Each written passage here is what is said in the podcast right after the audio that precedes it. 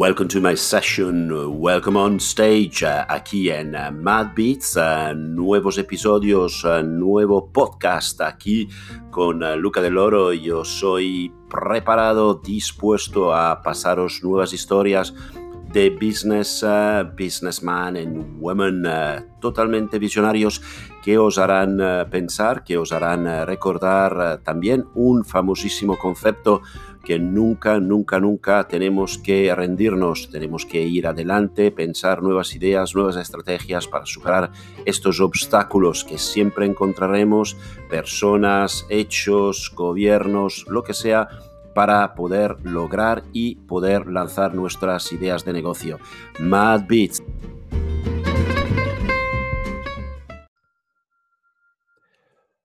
Muy buenos días, eh, muy buenas tardes aquí nuevamente en eh, Mad Beats, eh, Mentes Visionarias. soy Luca del Loro y esta vez, hoy, un día especial, un día con un experto, un CEO, un emprendedor, muchas cosas, dirá él, Francesc Quintana, de Vivendes, que nos explicará sobre todo, lógicamente, del mercado inmobiliario. Gracias, buenos días, buen día, Francesco. ¿Cómo te encuentras? Buenos días, Luca. Me encuentro encantado de estar aquí compartiendo este rato contigo y con todos tus oyentes, que me consta que son muchos. Sí, sobre todo es la primera vez que tocamos el sector inmobiliario, un sector eh, clave que amo mucho, que, he trabajado y trabajo y que evidentemente es uno de los motores principales de este país, eh, por donde lo miremos, por los turistas, eh, por la segunda residencia, por la primera residencia, es un gran mercado el nuestro. Empezamos como siempre hacemos en Madrid, Francesca, por eh, tus eh, inicios como persona, adolescente, que has estudiado, cómo era el Francesc Quintana de pequeños, ¿no? ¿Cómo, cómo ha nacido esta, esta pasión que después se ha, se ha forjado en, en Vivendex? Pues eh, yo vengo de una, de una rama familiar donde ya nos dedicamos de forma directa al sector inmobiliario, en ese caso a la construcción. Ya mi abuelo, eh, que vino de Lérida y se instaló en Vilanova la Geltrú, ya tenía una empresa constructora que luego mi padre y sus hermanos siguieron en el mundo de la construcción y a mí pues eh, me inquietaba, ¿no? Nosotros íbamos viajando por ciudades y mi padre me decía, oye, mira esta pared que bien hecha está y fíjate esto y mira estas ventanas y la abertura y el sol y la orientación. Y a mí me gustaba, pero la parte comercial de todo esto, ¿no? O sea, cómo la gente vivía, cómo distribuían los espacios, la decoración, eso era lo que a mí me, apasionaba y lo que hizo que finalmente optase por dedicarme al sector inmobiliario. Claro. ¿Qué has estudiado, Francesc? Eh, yo soy, soy original de, de Vilanova de la Geltrú, lo cual me, da un, bagaje un poco distinto, ¿no? porque hace muchos años que estoy, eh, aunque vivo cerca de, Barcelona, trabajando en Barcelona y me paso todas las horas en Barcelona, pero ese bagaje de, ciudad mediana te da una perspectiva distinta. ¿no? Y ahí yo estudié una, una, graduatura, un grado que se hizo profesional, que lideró el profesor Bernardos en la, en la, Facultad de Económicas de Barcelona, que era graduado en Estudios Económicos y de la Construcción. Posteriormente hice un máster ahí mismo en la Universidad de Barcelona y ya unos años después eh, hice un programa de directivos en, en ESADE. Muy bien, muy bien. Eh, y después eh, pasan los años y tú con, me parece, Manuel Rouget, decidís, ya hace prácticamente 20 años, fundar y, hacer nacer Vivendex. la primera cosa que como experto de negocios y, marketing te debo preguntar es de dónde viene este nombre que me gusta. Me gusta por la X final y me gusta evidentemente porque es evocativo de, del mercado de la vivienda. Eh, hablen un poco de este, de este momento de nacimiento de, vuestra nueva criatura. Pues con eh, Manuel Roger y yo llevamos juntos, eh, te diría que casi desde el año 95-96, o sea, son casi 24 años que nos conocimos en un curso de ventas. yo estaba todavía en la universidad, creo que hacía primer curso, él ya estaba en empresa, nos llevamos unos 20 años y eh, él fue mi jefe durante 10 años en una empresa que estábamos anteriormente. Fue en el 2006, hace 14 años, cuando nos decidimos a montar nuestro propio proyecto, ya que teníamos un muy buen vínculo, y montamos Vivendex. Y el nombre de Vivendex era la, unión de viviendas exclusivas. O sea, que en aquel momento lo, vimos así, ¿no? Y no exclusivas en el sentido de, de lujo de la palabra, sino exclusivas en el sentido de que la vivienda es como aquello tan especial para cada uno de las personas, donde se forman nuestras familias, donde acabamos viendo crecer a nuestros hijos, donde nos encontramos con nuestros amigos, ¿no? es ese punto exclusivo nuestro que, luego en el People and Property se acaba de reflejar y lo acabamos complementando. Correcto. Antes de llegar a, ello, Francesca, eh, una visión un poco más macro del sector, de un sector tan crucial en todos los países europeos. Y justamente te hago una pregunta, podemos decir, comparativa internacional. En un mercado eh, donde, donde el peso del inmobiliario es, es clave, ¿Qué diferencias ves entre, entre España, Cataluña y, eh, y otros países europeos? ¿Cómo vive eh, en diferentes países y el nuestro este mercado inmobiliario? ¿Ves algún rasgo claramente distinto? Sí, quizás te diría que el que se ve más y que cuando haces análisis económicos más se nota es el efecto de la vivienda en propiedad frente a la vivienda en alquiler. Porque en España pues estamos en un mercado controlado, dominado absolutamente por la propiedad. ¿no? La, vivienda siempre ha sido el punto de ahorro de las familias. ¿no? Entonces, claro. a poco que tenías cuatro ahorros, tenías que comprarte un piso, sacar la hipoteca, o en su momento pues hacerlo en letras, que todavía me había encontrado yo viviendas que estaban eh, pagadas con letras, y era lo que el día de mañana en tu jubilación tenías. Mientras que en otros pisos de, en otros países de Europa mucha gente vivía de alquiler y tenía otros tipos de inversiones o tenía el dinero puesto en otros sitios, ¿eh? que en algún caso podía ser una vivienda, pero no obligatoriamente en la que fuese. Y el mercado del alquiler era un mercado mucho más maduro. Fondos que estaban dedicados, con participación o no pública, dedicados a tener ah, inmuebles o edificios enteros en alquiler. Y esto ahora en España, hace, hace unos años, cuando aparecieron el factor este de Socimis, parecía ser, y ahora está viniendo muy de moda con el Build to Rent, que estamos compensando y madurando este mercado no tan desde el punto de vista especulativo, sino desde el punto de vista de dar cobertura a un servicio básico esencial como es la vivienda. Correcto. Regresamos a, tu empresa, Vivendex, eh, y tú lo has citado antes, eh, me ha chocado como, como eh, en positivo y como lógico ¿no? el, claim corporativo People and Properties, ¿no? está bien pensado, te lo digo técnicamente, hace pensar pero te debo hacer la pregunta. ¿A, qué se refiere exactamente y cómo se materializa en vuestra filosofía de negocio? Mm.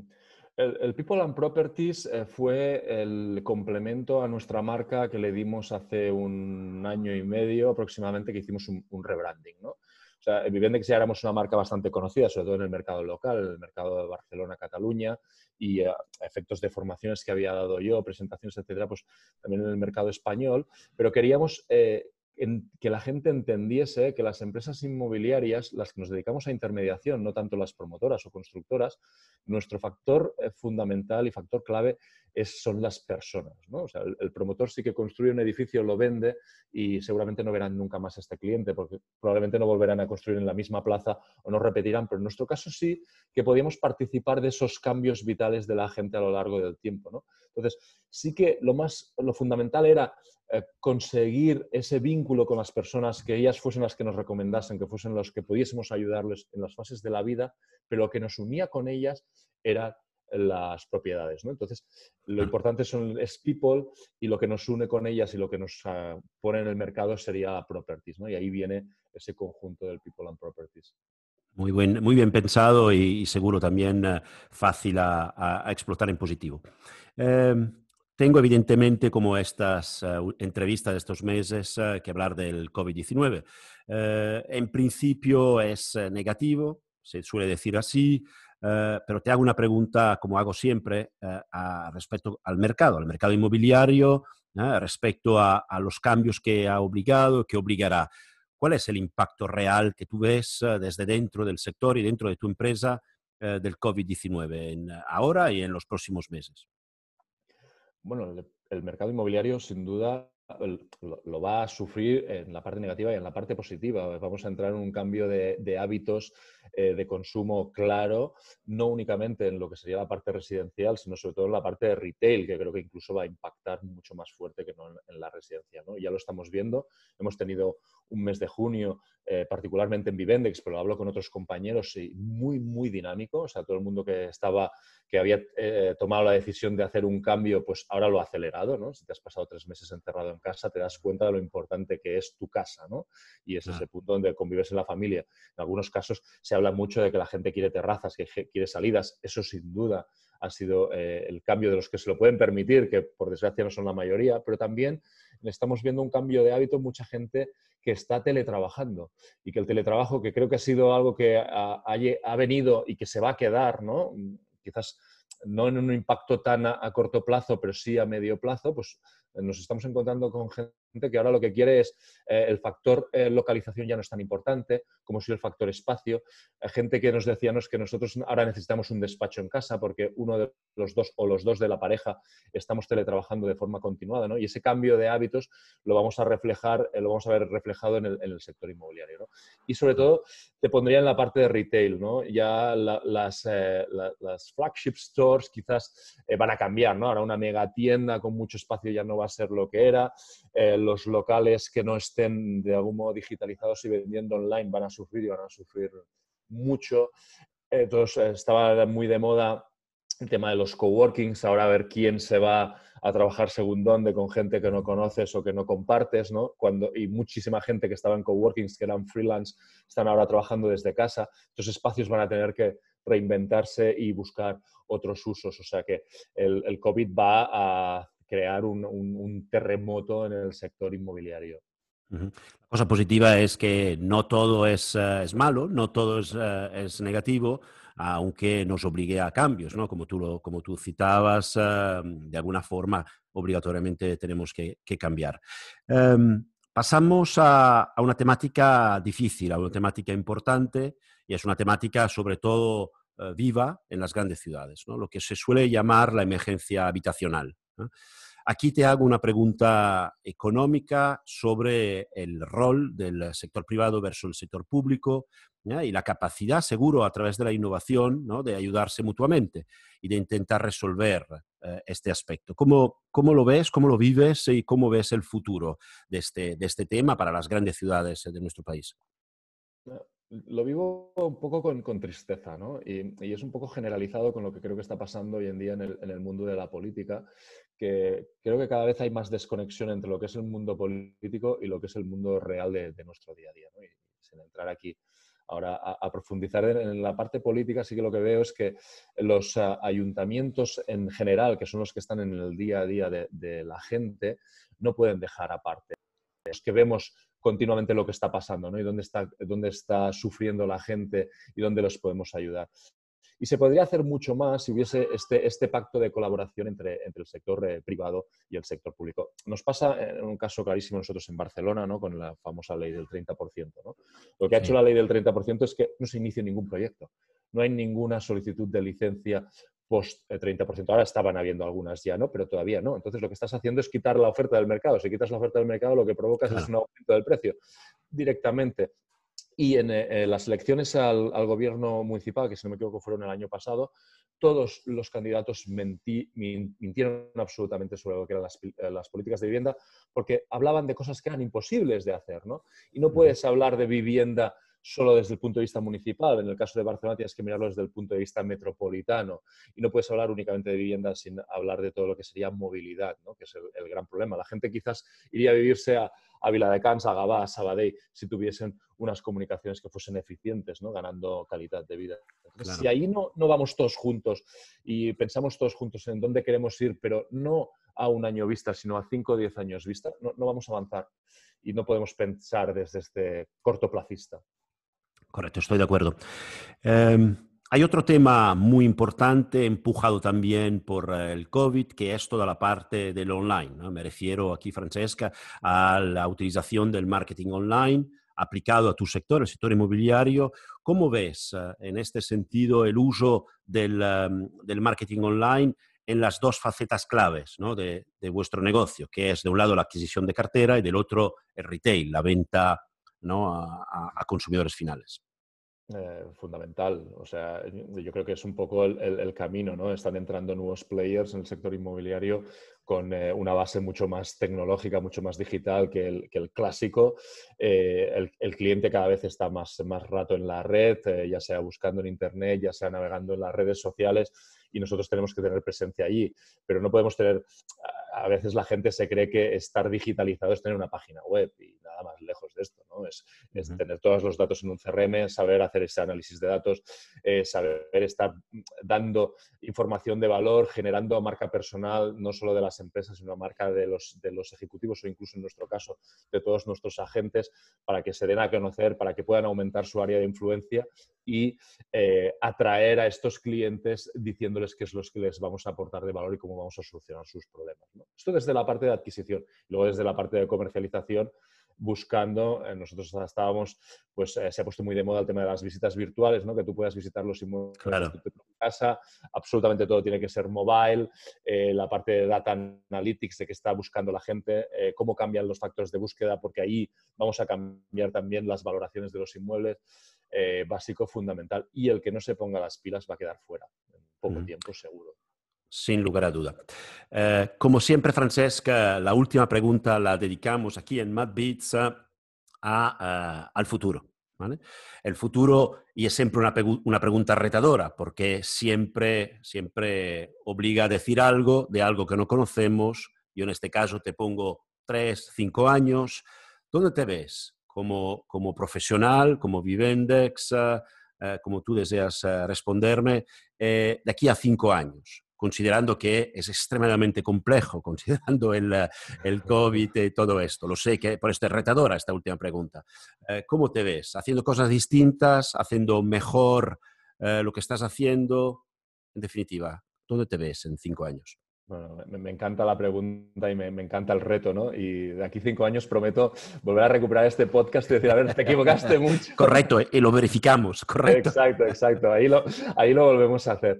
Eh, yo creo que el sector inmobiliario va a tener una fase de digitalización brutal. Entonces, eh, está muy visto a través de empresas muy pequeñitas, eh, prácticamente te diría de dos, tres personas. Eh, ah, tiene que haber una agrupación de profesionales, ah, gente, empresas un poco más grandes necesitamos más volumen porque sin volumen no tenemos capacidad presupuestaria para hacer cosas que empresas mucho más grandes van a hacer. Entonces, nosotros vamos a seguir con nuestra apuesta para, para, la digitalización. Tenemos un proyecto entre Vivendex que se llama Vivendex Business Partners, que lo que busca es un partnership con eh, empresas que estén muy focalizadas en zona, pero que necesiten ese upgrade, eh, no únicamente desde marcas, sino desde tecnología, que les dé un poco una visión más global para crear una red eh, de, oficinas muy enfocadas a servicio cliente, muy enfocadas a, tecnología. Yo creo que en cinco años habremos desarrollado esta red con, partners eh, importantes que estén un poco liderando cada una de sus plazas, muy enfocado a, marketing digital con webs muy atrayentes. Estamos a punto de sacar nuestra nuestra, nueva versión de web, que es una web que no solo da servicio a clientes, sino que está pensada para cerrar ventas, para atraer a clientes y, poder eh, darles la información y que ellos vengan a, nosotros. Y a mí, más a título personal, eh, me veo pues eh, ayudando, colaborando a mejorar la, imagen desde del sector, pues vinculándome a, a proyectos más de carácter público que mm, pues, eh, podamos eh, mejorar esa formación, mejorar la visión que tienen los consumidores de todo lo que sería el, entorno de la gente de la propiedad, el entorno API. Y me encantaría pues, poder llevar esta profesión al siguiente nivel. Muy bien. Eh, has dicho hacer una, red de franquicia o similar, como tú decías. ¿Significa esto también salir de, de Cataluña a atacar el mercado nacional? Sí, sin duda, sin duda. O sea, estamos focalizando en Cataluña desde hace. Teníamos un proyecto, o sea, el proyecto nuestro de, marketing online. Llevamos eh, dos años trabajando la parte de inbound marketing, eh, atrayendo al cliente con mucho contenido de interés. Y ah, estamos ahora. Teníamos que salir justo antes de COVID, salimos eh, durante a finales de mayo y durante todo el mes de junio con toda la parte de, de, social ads y de, y de search ads. Y estamos teniendo unos resultados espectaculares, espectaculares en cuanto a recepción de clientes, a transformación de clientes, todo con, un software de automatización que el cliente hace prácticamente la mayor parte del, del, buyer journey ellos la hacen de forma individual y a nosotros pues, nos llega el lead que tiene interés en contactar con nosotros. ¿no? Entonces, esto, cuando tú tienes un presupuesto y tienes eh, posibilidades de contratar profesionales buenos, pues lo puedes hacer, pero si eres una empresa pequeñita muy local, pues no puedes hacerlo. Entonces, toda esta plataforma lo que queremos es llevarla a, gente que sean buenos profesionales, pero que necesiten este paso de digitalización. ¿no? Entonces, no, es exactamente una red de, de franquicias, porque no es vender marca, sino es ayudarles a este upgrade. Por eso lo llamamos business partners. Entiendo.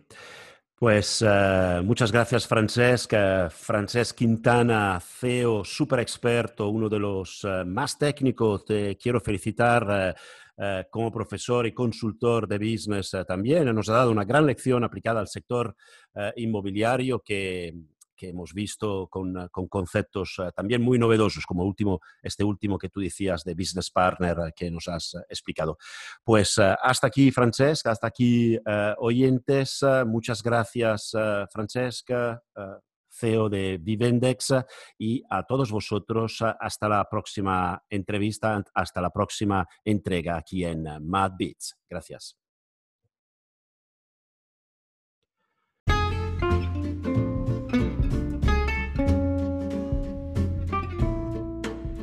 Aquí nuevamente en uh, Mad Beats, estas mentes visionarias que nos hacen uh, reflexionar, nos hacen pensar en cómo puede ser el negocio y los business del futuro, estas mentes siempre inquietas, siempre pensando en algo interesante, este valor añadido que queremos dar a nuestras vidas y a nuestra sociedad, siempre con una visión de innovación, una visión también social, ¿por qué no? Eh, si posible, sostenible, aquí en Mad Beats. Hasta la próxima entrega, hasta la próxima mente visionaria, aquí y solamente en Mad Beats.